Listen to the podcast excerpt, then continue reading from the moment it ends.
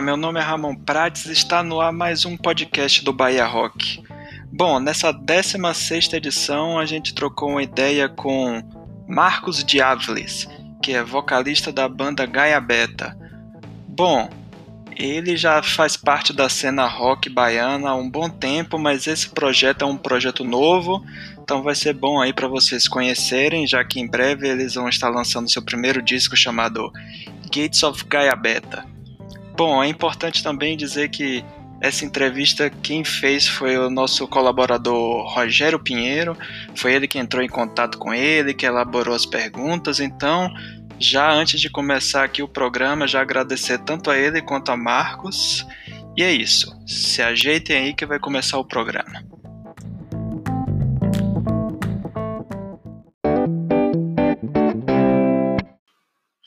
Olá, Marcos, seja bem-vindo ao podcast do Bahia Rock. Inicialmente, eu gostaria que você falasse um pouco da banda e dos músicos, suas origens, formação e influências, para quem não conhece, ter uma boa primeira impressão da Gaia Beta. Salve Rogério, pessoal do Bahia Rock. Antes de mais nada, quero, em nome da banda, agradecer a oportunidade. Essas mídias alternativas estão cada dia mais importantes para a nossa cena, porque é através dela que nós podemos divulgar a, a nossa arte. Então, muito obrigado pela oportunidade, Rogério e amigos do Bahia Rock. Bom, Rogério, o Gaia Beta é uma banda relativamente nova. Ela é de outubro de 2017. Mas já não podemos dizer isso dos integrantes. É, eu fundei a banda depois de muito tempo é, tocando com outros parceiros musicais. Eu vi que chegou a hora de fazer uma coisa mais com a minha cara musical, ou melhor, com a cara da minha voz. É, eu sou um dos fundadores do, da cena underground de Feira de Santana. Infelizmente, parece que sou o último remanescente dessa, dessa época, né? Tocando em atividade, acho que sou o último, infelizmente mesmo. É, e hoje, depois de muitas trocas de membros, como é comum a todas as bandas, até a gente achar um line-up, um grupo de caras que tem a mesma visão e que queiram trilhar o mesmo caminho, é, hoje a gente está estabelecido com, com o Guto, que foi o baixista inicial, né, original. Ele saiu, retornou agora, ainda bem. É um exímio baterista, fala a mesma língua, é da mesma escola musical que eu, né? Pela idade e tudo mais. Tenho também o prazer de tocar com Bruno Veloso, baixista. Nós tocamos juntos na década de 1990 e temos um time de guitarra bom. E o barato, porque são os caras mais novos e eles vêm de uma formação, uma escola de guitarra diferente da nossa. Então, casou a proposta de som oitentista com a pegada de do som do metal mais novo. Mas, em linhas gerais, podemos dizer que nós fazemos um heavy metal tradicional com power metal. Vocês tranquilamente vão encontrar nas músicas autorais isso aí. Muito dueto de guitarra, é, dois bumbos, bases arrastadas. É, eu estou me divertindo. Para mim é um prazer. Eu sempre quis fazer essa mescla, misturar Halloween, Iron Maiden, Dio. Bom saber que você tá, tá se divertindo. E sim, você falou né, que a banda é de Feira de Santana, do interior do estado da Bahia é, a cena rock na capital é um, é um pouco complicada, como nós sabemos. Quais são as dificuldades e as facilidades de compor e tocar rock no interior? Tipo, quais são os prós e contras dessa situação para a banda? Dificuldades, tanto para a banda do interior quanto da capital, são as mesmas de qualquer região do país. Facilidade não existe, mas as dificuldades são as mesmas. E se as dificuldades são as mesmas, seja lá em que região do país você esteja falando do underground, evidencia-se que nós temos um inimigo em comum, é um problema em comum. E acho que o problema é que nós precisamos profissionalizar o nosso público. Antigamente as montagens de shows eram horrorosas. Hoje em dia dá gosto ouvir o, o, o som, a iluminação, a estrutura da casa de show, as bandas estão cada dia melhores. E tudo isso é um processo evolutivo, até doloroso, mas necessário. É preciso que o músico ele ajude o seu público nesse processo de evolução. Não se faz som sem dinheiro. Para tudo você precisa de dinheiro. Então, essas regras desnecessárias, não pode isso, não pode aquilo, porque senão deixa de ser banda de metal, vira poser, vai virar mainstream. Tudo isso é uma bobagem. Nós estamos amarrando os braços e as pernas de nossos artistas e muitas vezes o cara que cobra tanto, que exige tanto assim, às vezes tem o show a duas quadras da casa dele, a 10, 15, 20 reais, e o cara não vai. Então é preciso a gente, volto a dizer, trabalhar esse processo de adequação do público com a realidade. Shows bem montados, bandas afiadas, tocar para 50, 100, 150 pessoas, tem alguma coisa errada. Bom, há algum tempo atrás, os shows em cidades do interior do estado normalmente lotavam. O público dava muito valor à cena local e sempre comparecia aos shows. É, pegando o gancho da sua resposta anterior, que você falou da profissionalização do público, como é que está a cena hoje? Cara, eu acho que é uma soma de, de pequenas coisas que acabam tendo um resultado meio que catastrófico. É, Acho que a, a primeira a internet ela deixou o Banger mais preguiçoso. Ele tá ali a um clique de um super show, de uma banda foda que ele curte, ou até de uma banda underground que ele teve notícia. Então, acaba ficando em casa. O chato é que no dia seguinte ele tem show a duas quadras da casa dele, não vai, mas no dia seguinte ele tá cheio, tá cagando regra. Não pode isso, não pode aquilo, né? É, tem a questão também das divisões dos estilos. Como eu sempre digo, muitas vezes tem show a duas, três quadras da casa do cara e ele justifica que não foi pro show porque não curte aquele estilo. Porra, velho, foda-se isso aí. Pelo preço do ingresso, pelo que você vai encontrar, shows bem montados, você vai ter a oportunidade de encontrar amigos que você talvez não encontre no dia a dia devido à correria. Você vai tomar uma boa cerveja, você vai se divertir. Então, tudo é favorável para ir para o show. E muitos argumentam a questão do transporte. E como é que o pagodeiro, que o achezeiro vai para os shows, né? Por que, que só o Banger argumenta isso, essa questão do transporte? E tem um pouco de egoísmo da nossa tribo. Por exemplo, é um egoísmo bom, mas é um egoísmo que está ruim.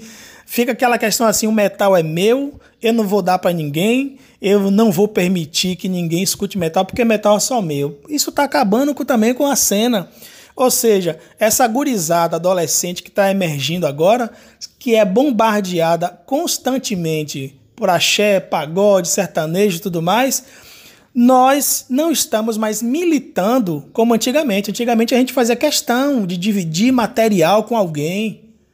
Né? Hoje em dia a gente não faz mais isso. Então, esse pessoal aí é, está sendo capturado por outros estilos porque nós não estamos fazendo a nossa parte de oferecer para o pessoal, de mostrar, de, de abrir, de expandir realmente os horizontes para que a sociedade, para essa geração nova, é, tome contato com o som underground.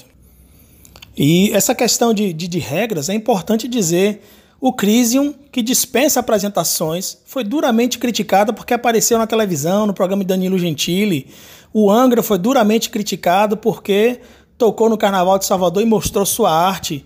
É, muita gente critica o palco do rock. Ou seja, esse militarismo está fudendo com a cena. É preciso que a gente se adeque ao andamento da sociedade, senão é, nós estamos com os dias contados. O underground, por mais que bote um show bem feito, por mais que as bandas melhorem e fiquem, e fiquem de nível internacional, mais shows com 50, 100, 150 pessoas realmente tem alguma coisa errada. Bom, vamos falar um pouco agora sobre o disco de vocês, Gates of Gaia Beta. É, como está sendo essa experiência e o que é que podemos esperar dele? Com relação ao CD, para um, artista de axé, de pagode, de sertanejo, a feitura de um CD é algo banal, para eles é comum. Mas para nós do underground é algo assim fantástico. Principalmente para um cara como eu, velho na cena e pela primeira vez estou vendo a possibilidade de materializar isso aí. E dessa vez eu vou estar num projeto onde as minhas composições vão entrar. Isso para mim tem um sabor especial. E o que vocês podem esperar, se vocês quiserem ouvir um bom som, com influência do Maiden, influência do Halloween, influência de Dio e linhas de sons modernos também, o Gaia Beta vai ser uma, uma boa opção. Eu tenho certeza, modéstia à parte, que vocês vão se surpreender e vão gostar bastante. No que nós nos propusemos a fazer, nada de som complexo que extrapole a nossa competência técnica. A gente está fazendo um som sóbrio dentro da nossa realidade. É, nós sabemos que o cenário musical não está fácil, mas temos certeza que muita gente ainda está disposta a tocar, produzir shows e lançar bandas. É, quais pessoas ou grupos de Feira de Santana e da região merecem uma atenção especial? Fique à vontade para divulgar quem ajuda ou simplesmente dar uma moral aos amigos que merecem algum destaque. Aqui em Feira nós temos caras que merecem muito respeito, porque fazem na raça mesmo a coisa para acontecer e fazem no capricho. Quem já teve aqui em feira a oportunidade de, de assistir a algum evento no Dope Smoke Festival, promovido por nosso amigo Joilson, baixista da Erasy, vale aqui uma propaganda, porque a Erasy é um, um doom metal de fuder, os caras estão estourando no exterior. Quem ainda não ouviu, procura aí, Erasy. É, temos também nas vertentes e outras vertentes do rock, e é bom que se diga que eu levanto também essa bandeira de que não haja separação. Já está tão difícil para o rock subsistir aqui na terra do axé, então eu faço questão de dizer, tenho parcerias com o pessoal do Dia Mundial do Rock, é, da Confraria do Rock, Jack Jones, uh, Marcelo Porto, Fabão, é, Robert Domock e tem Matheus que promove também o Rock Faz Bem, tem Quintela que promove o November's Rock, todos esses eventos, todos com super estruturas. Nada é feito com economia, é tudo no capricho, super telões, grandes palcos, jogos de iluminação, Bom, agora eu vou fazer um convite tanto para você quanto para os ouvintes do Bahia Rock que, que tem banda. Que tal cadastrar a sua banda no site Bahia Rock? Olha, cadastrar a banda no Bahia Rock não é um convite, é um presente. e presente a gente aceita logo de pronto, né? Muito obrigado. Bom, sabemos que nesse momento que estamos vivendo fica complicado falar em agenda de shows. Afinal, todos devemos, devemos nos cuidar e manter o distanciamento por causa do Covid-19. É, o que, é que a banda pretende fazer para divulgar o álbum? E mais, é, quais os próximos passos da Gaia Beta?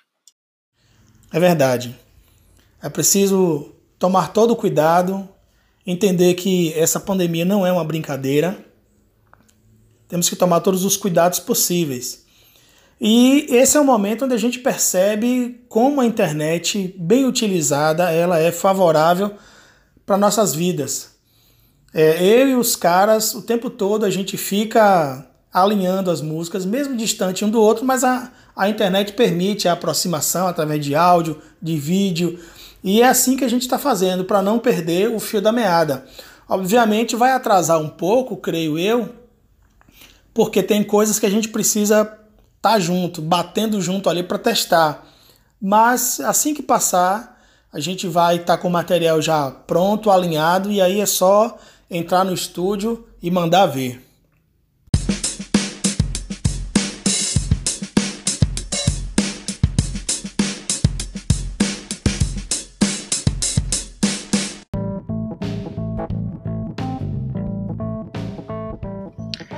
Então é isso, estamos chegando aqui ao final de mais um podcast do Bahia Rock. Agradecer mais uma vez a Marcos por ter aceitado participar do podcast. Vamos ficar aqui aguardando o lançamento do Gates of Gaia Beta.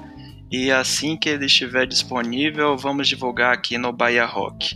E não se esqueçam, hein? a gente fez o convite lá para ele e para todos os ouvintes que quem tiver banda, entre agora no site, faça um cadastro do seu usuário e cadastre sua banda. Olhe lá, hein? é um espaço aí para divulgar o seu trabalho.